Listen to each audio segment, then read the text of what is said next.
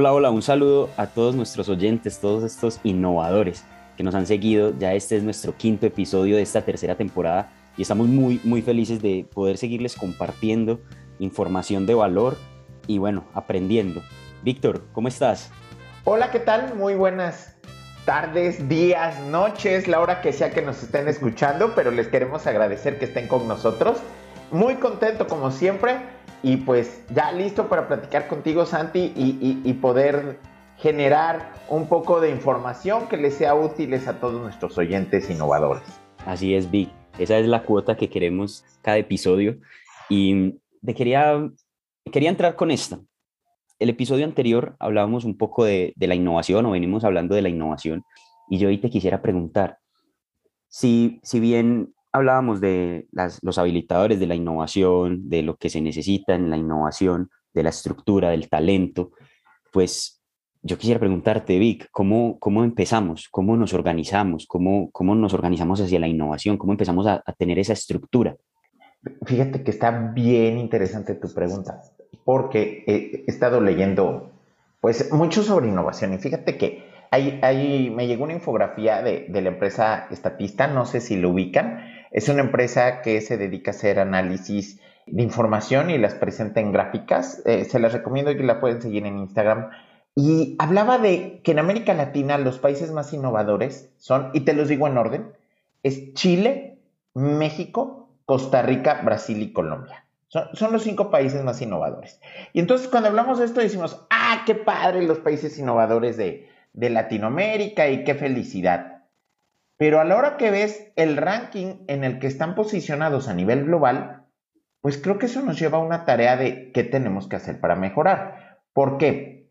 Chile es el más innovador en el puesto número 54, México en el puesto 55, Costa Rica en el 56, Brasil en el 62 y Colombia en el 68. Entonces, es así como que, híjole, en un maratón donde hay más de 100 competidores, pues ya los lugares, está, está muy padre que sean los cinco más innovadores, pero está muy mal en la posición en la que estamos, porque eso implica que algo no estamos haciendo bien. Entonces, eso me llevó a, leer otro poquito más, ¿no? Y, de nuevo recordamos que si la innovación la definimos como un proceso mental que nos permite observar los sistemas y crear soluciones y que luego necesitamos emprender para aterrizar esas soluciones y poderlas concretar y, medir en el mercado, pues nos lleva a la siguiente pregunta. ¿Por qué la innovación no está funcionando en Latinoamérica? Y creo que tiene mucho que ver con, la organización. ¿Tú, ¿Tú, qué opinas? También pienso que, o sea, me hago la misma pregunta, ¿por qué estamos estancados o por qué estamos en un, en un punto medio? Si ves, estamos hablando de alrededor de más de 100 países pero estamos como, como en, ese, en ese estado del medio. Entonces, algo estamos haciendo bien para estar ahí, ¿sí? Además que veo que no... Pero no tan bien por estar ahí. Exacto, exacto, es un, es un limbo, es un limbo. Entonces, la pregunta sería, ¿qué sí está funcionando que de ahí, que estamos por encima de otros 50, 60 países, ¿sí? Y qué no está funcionando que otros 50, 60 países nos tienen por debajo. Mira, yo, yo, yo aquí te voy a decir un, dicho que me decían en casa cuando yo era chiquito. Y, y, me iba bien en las calificaciones, pero no tan bien como debería, ¿no? Era así, pues. pues ahorita no te compares con los que tienen menos calificación que tú. Mejor ve qué puedes hacer para tener una mejor calificación. Entonces, cuando empiezas a analizar ¿Qué es lo que están haciendo los países que están de la posición 55 para arriba? Pues te empiezas a dar cuenta de cosas bien interesantes. Y creo que mucho tiene que ver con la cultura, que, creo que es, es, un tema que ha sido pues ampliamente abordado en este podcast, porque la cultura al final nos hace o nos deshace. Entonces, ¿qué, es lo que eh, a la hora que, que empecé a leer encontré? Creo que falta una alineación entre la planeación y la ejecución.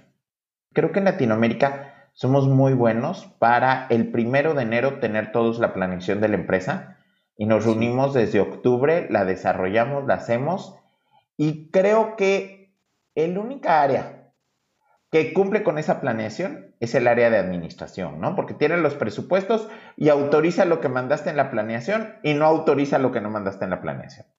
Eso también a veces va en contra de los procesos de innovación, ¿no? Porque si algo ocurre a medio camino y no estaba presupuestado, pues ¿qué es lo que tienes que hacer para, para modificarlo? Entonces, creo que la alineación a la, a la planeación es algo importante. Luego el siguiente, los incentivos.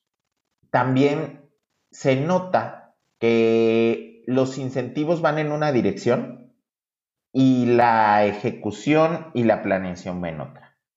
Entonces, por ejemplo, yo te puedo dar un incentivo por, y, desafortunadamente pasa mucho en Latinoamérica, porque te llevas con el jefe, pero, o porque llegaste puntual y estuviste ocho horas ahí sentado, ¿no? Y, y ese creo que es un gran problema, estar ocho horas sentado porque no premias la productividad, premias el tiempo que estás en un escritorio. Entonces, por ejemplo, cuando empiezas a cambiar los incentivos, y, por ejemplo, Carlos Slim lo ha dicho, de la importancia de reducir la semana laboral. En Estados Unidos ya se está hablando de reducir la semana laboral y trabajar por objetivos.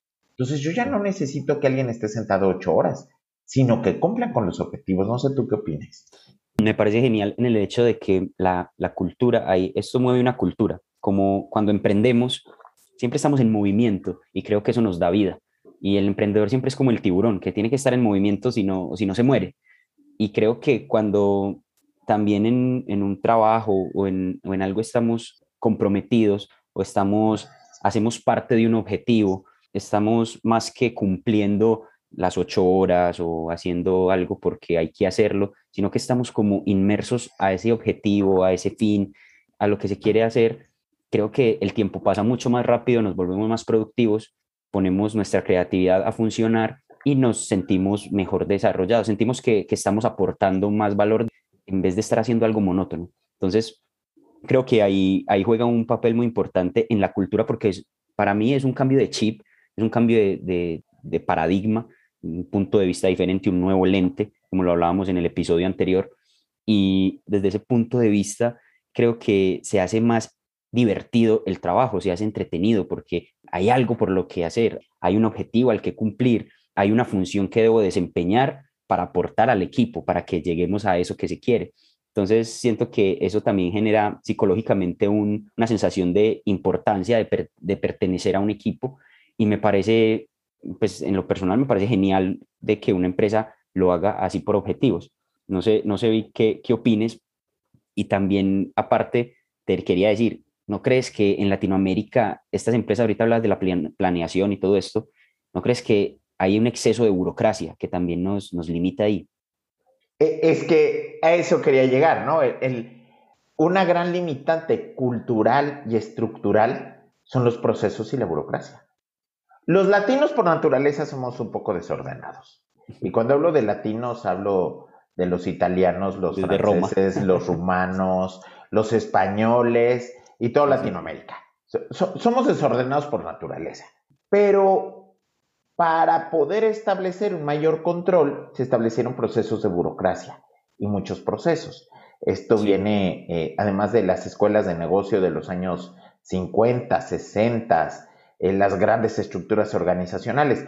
Entonces eso hace que también la creatividad se inhiba y los procesos de llevarlo al mercado sea mucho más complicado, ¿no? Porque si yo tengo una idea porque encontré una necesidad en el mercado, se la tengo que rebotar a mi jefe, mi jefe se la tiene que rebotar a su jefe, luego tienen que hacer una propuesta, mandar a cambiar el presupuesto, meter la autorización al presupuesto o meterlo hasta el siguiente año, para esto ya la velocidad de respuesta ya fue lentísima.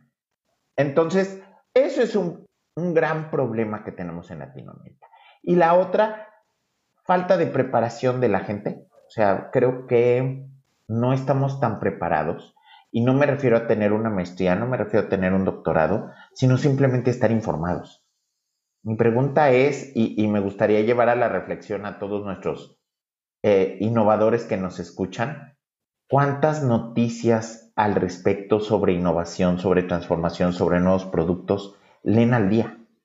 O sea, porque eso al final nos permite entender las nuevas dinámicas del mercado, ¿no? Entonces, la falta de preparación y comprensión del mercado también es un proceso de inhibir la innovación en las organizaciones. Y, yo creo que, por lo que encontré en esta búsqueda rápida, otro punto importante que, que inhibe la innovación es la priorización tecnológica sobre la estrategia de innovación. ¿Y a qué me refiero con esto? Que en las grandes organizaciones o en las pequeñas organizaciones a veces se entiende la tecnología como innovación y entonces se premia a la tecnología sobre el pensamiento innovador. Y entonces, pues todo esto hace un caldo de cultivo perfecto para entrampar esas nuevas ideas, para entrampar esos nuevos procesos. Y es como caminar en arenas movedizas, ¿no? Cuesta mucho trabajo y te vas hundiendo en esa burocracia, te vas hundiendo en esos procesos hasta que te atrapa por completo. Y, creo que ese es uno de los grandes problemas que, tiene Latinoamérica precisamente en, estos temas de, la estructura hacia, hacia la innovación. Yo creo que por eso falla. Sí, de hecho ahorita que lo mencionabas, me quedaba pensando en que en Colombia muchas empresas no innovan porque dicen que no tienen un departamento de innovación. Y creo yo que no es necesario tener un departamento de innovación porque la innovación va transversal al core de la empresa y viendo la innovación en palabras muy, muy coquitas de es estar mejorando continuamente, mejora continua, ¿sí? Como estar evolucionando un poco, mejorando algo un poco mejor o cambiando un proceso, haciéndolo muy, muy, muy pequeño, pero un poco mejor. Y creo que eso también hace parte del, del impacto en la cultura porque creo que hay algo en la innovación que aún no hemos entendido y me gustaría quizás en otro episodio que habláramos sobre eso, esos mitos de la innovación, porque, porque siempre hablamos de, que no, es que se necesita un gran presupuesto para innovar, cuando tú y yo hemos visto que no necesariamente.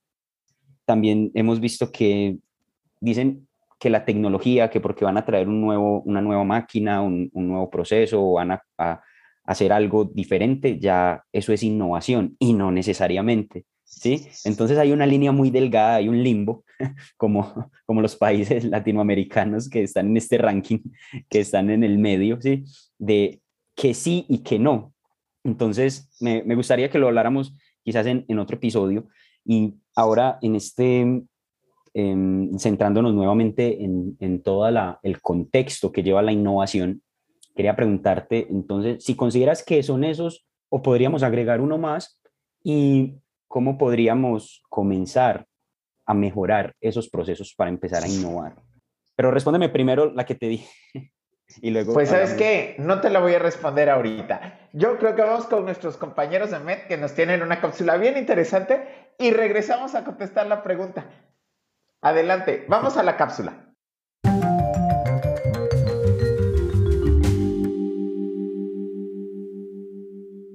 Gracias Vic, gracias Santi por la introducción.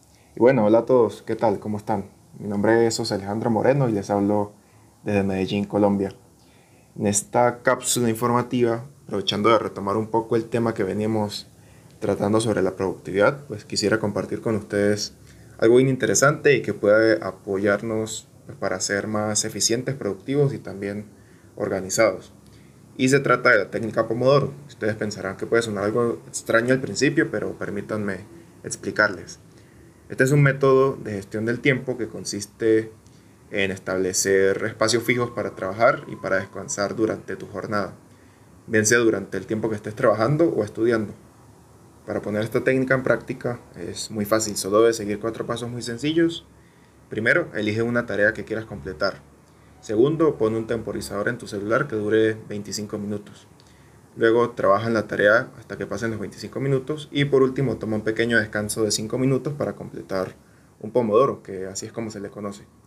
Si la tarea que estás haciendo toma más de 25 minutos, entonces repite los pasos hasta que la termines, pero tampoco te vayas a exigir tanto, ya que después de 4 pomodoros debes tomar un descanso más extenso, de 15 a 20 minutos.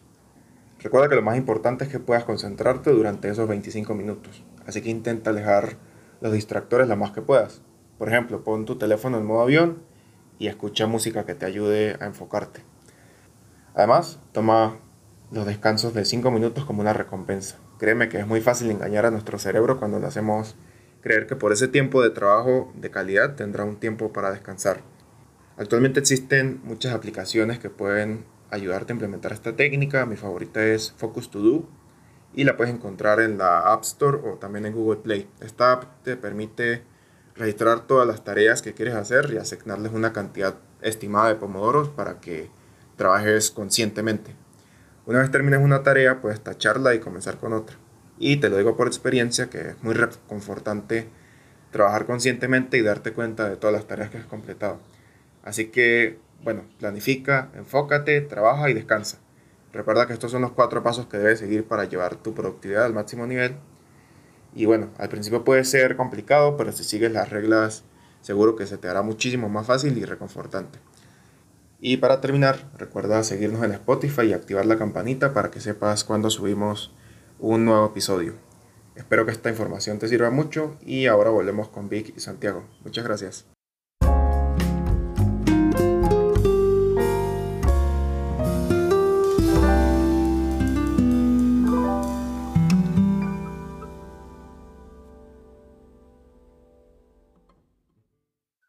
Bueno, y agradecerle a todos nuestros compañeros, nuestros solvers de MED, que nos comparten información valiosa, herramientas y todo esto. De verdad que un, saludo para todos ellos. No, no, a todos los hemos mencionado, pero es un gran equipo que, trabaja y está siempre nutriendo de información y buscando cómo conectar y, también eh, unirse a, esta misión que tenemos de, brindar información de valor. Entonces, un saludo para todos ellos y nuevamente gracias. Y Vic, pues volviendo a lo que estábamos, no, no te me vas a escapar de decirme si consideras que hay una más eh, de las que no estamos teniendo en cuenta. Yo, yo, yo creo que esa más puede ser la más importante, el miedo. E, e, el factor miedo yo creo que tiene un doble sentido, ¿no?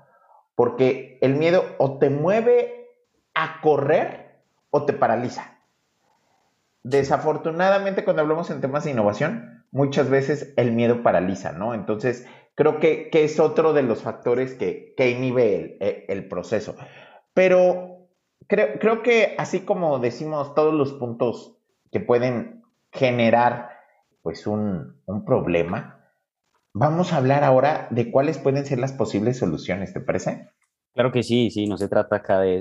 Nada más de quejarnos. De, de, quejarnos, de quejarnos, de quejarnos y ya, pero sí, me parece muy valioso lo que mencionas del miedo, porque actúa como ese, ese paralizante o ese, ese que nos impulsa, y más en, un, en procesos de innovación donde, donde hay incertidumbre, ¿sí?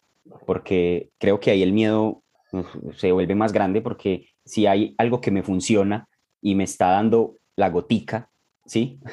pues porque voy a innovar en algo que no sé si vaya a funcionar, pero me pueda dar ya no la gotica, sino el vaso, entonces creo que ahí está el miedo y, también el tema de los riesgos, pero esta, esta parte creo que, la podemos abordar mucho mejor en el, en el siguiente capítulo sobre los, mitos de la innovación. Es más, ya le puse así el nombre, no sé qué te parece. Los Perfecto. Mitos, sobre la innovación. Y, y sí, sí me parece que ya deberíamos de pasar a un contexto más optimista de, ok, eso está sucediendo, ¿qué vamos a hacer? Exactamente, ¿no? Porque además es algo que a nosotros nos encanta y, y que hay que hacer, ¿no? No nada más te quejes, sino ayúdame a solucionarlo. Y, fíjate que también me, puse a investigar un poquito. Y, existe el Global Innovation Index 2021, que es precisamente de donde viene este ranking de países, ¿no? ¿Y, qué fue lo que, lo que encontramos? ¿Qué, ¿Qué se sugiere para poder crecer en innovación? Y cuando lo lees, dices, pues Latinoamérica no está nada lejos de poder transformarlo.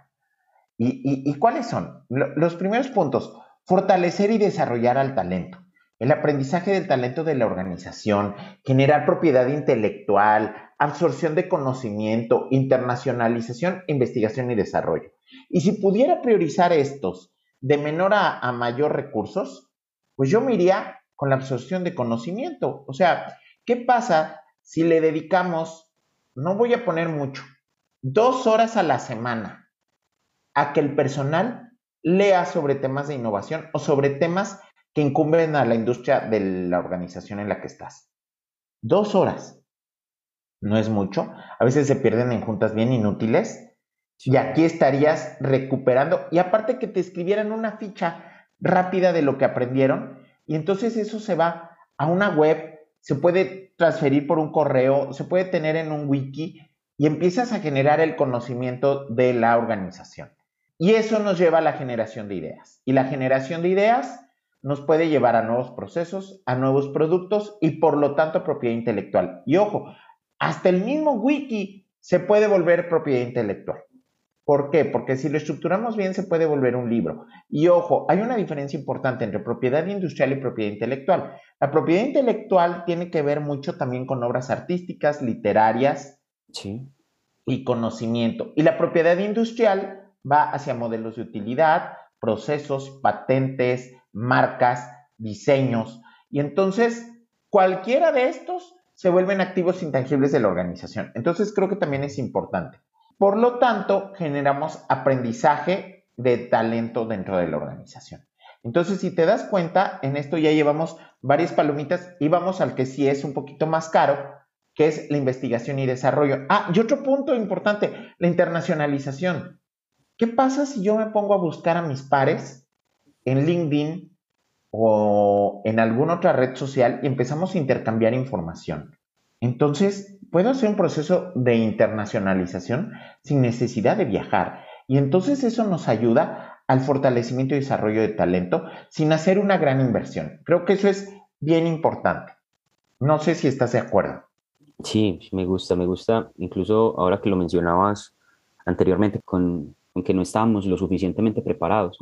Y creo que, que generar ese conocimiento dentro de ese mismo espacio en el que habitualmente estamos trabajando y en el que están personas de la compañía y generar estos espacios de creatividad, de quizás entretenimiento, de, salirse un poco de lo normal y también buscar esa innovación, o sea, como empezar a, nutrir a través de la creatividad, como ya veníamos hablando, a través de la estructura, de la estrategia y habilitar un contexto donde la innovación se pueda, empiece a fluir, se empiece a respirar y me parece genial ese, ese tip que nos traes y, esa herramienta porque lo veo muy valioso dentro de una compañía que empiece a gestionar estas dos horitas semanales y seguramente se van a ver los cambios porque va a estar toda la compañía, todas las personas que están implícitas ahí de, de, todas las áreas y creo que eso va a generar muchísimo valor. Entonces, y, aparte a, a, generar una interacción, ¿no? Y, y eso es bien importante y cohesión entre el equipo. Entonces a veces sí, la verdad le doy un 10 porque no se requiere mucho para innovar y eso lo veníamos hablando hace dos minutos de, y, creo que esta es una gran manera de comenzar a innovar con lo que ya hay, desde lo que tenemos. Y luego paso al siguiente punto que sugiere el Global Innovation Index, infraestructura adecuada y tecnología. Y cuando hablo de infraestructura adecuada y tecnología, pues habla de telecomunicaciones, que después de la pandemia creo que todas las organizaciones tenemos o una comunicación a través del teléfono o una plataforma de Meet en Google o un Zoom o un Teams o alguna otra plataforma de comunicación que eso nos permite interactuar. Acuérdense que el chiste de la innovación es interactuar, escuchar muchas voces, la sustentabilidad y la infraestructura. Y, y, mal que bien, pues todas las organizaciones tienen al menos un lugar para trabajar, ya sea a distancia o presencial.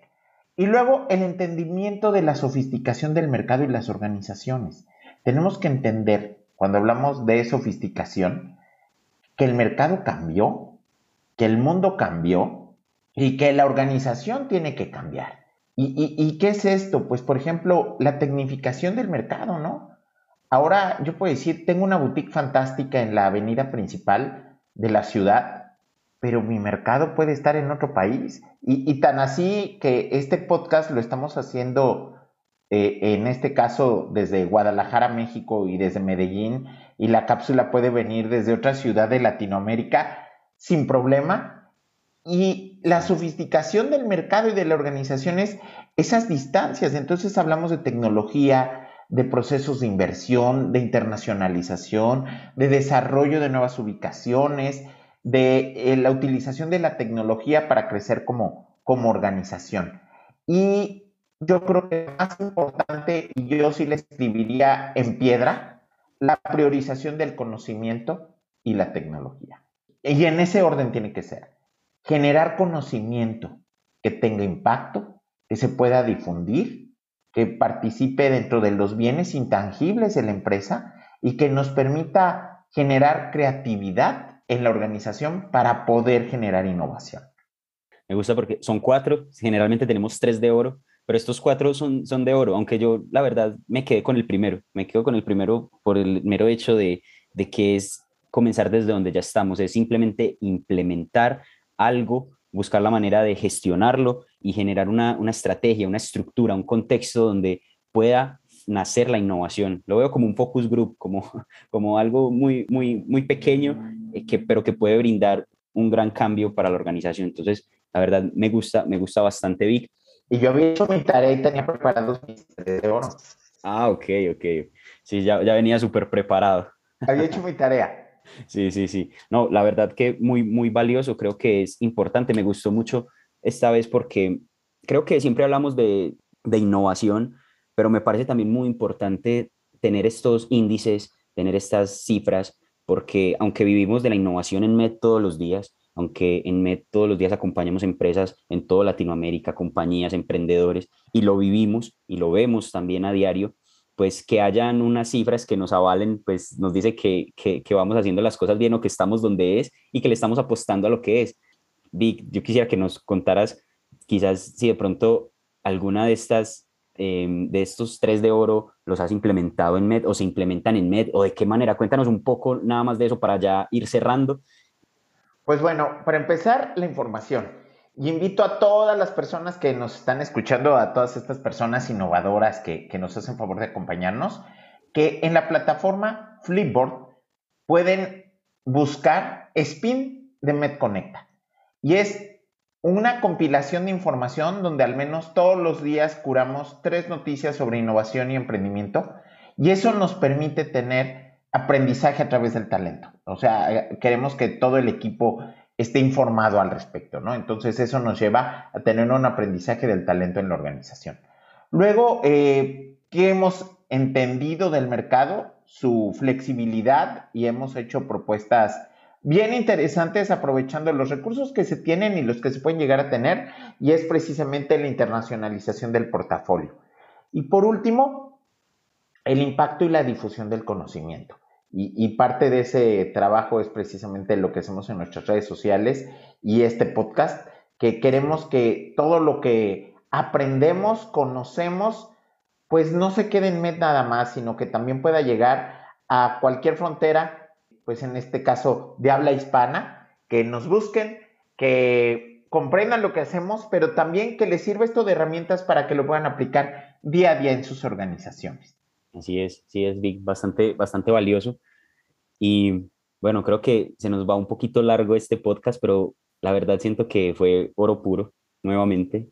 Fue valiosísima la información que entregamos. Creo que hay, hay muchas maneras de, de comenzar y yo lo resumiría como emprendedor, como innovador, como oyente de este podcast en el sentido de que veo que no necesito un departamento gigante para innovar, que puedo innovar desde lo que tengo y pues me parece valiosísima la herramienta que nos brindas del spin, porque si bien nos dices hay que estar informados, pues también nos dicen mira dónde te informas y creo que las noticias que estamos ahí siempre en el Flipboard en el spin de Med eh, son noticias bien importantes, bien valiosas, así que mi invitación nuevamente es a que, a que nos sigan ahí, a que busquen y, y, pues ahí vamos a estar compartiendo también noticias de interés para todos ustedes, nuestros oyentes innovadores que están en, esta, en, este, en este reto también de la innovación, que les gusta la innovación.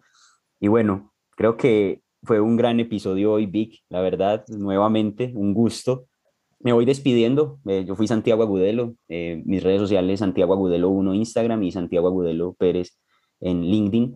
Y fue un gusto nuevamente estar acá, compartir con todos ustedes información muy valiosa, Vic. Muchas gracias por tu información y un gusto eh, poder estar acá y hacer parte de, esta internacionalización, no sé cómo llamarla, este impacto hacia la innovación, de, cómo mostrar más allá la innovación. Entonces, nada, Vic, un fuerte abrazo y, y te dejo para que, para que nos cierres.